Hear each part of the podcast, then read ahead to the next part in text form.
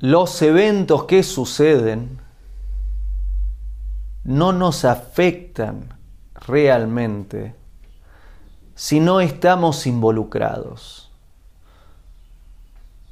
Debemos involucrarnos.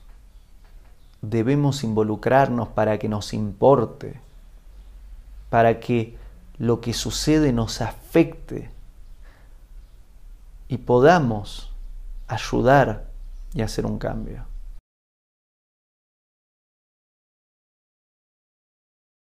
Hago esta rápida pausa comercial para agradecerte por oír mi podcast y pedirte que si te gusta lo recomiendes. Si te gustaría adquirir alguno de mis libros, podés encontrarlos en su formato físico y digital en Amazon y en su formato audio en Audible. Gracias y que continúes disfrutando del contenido que tengo para vos.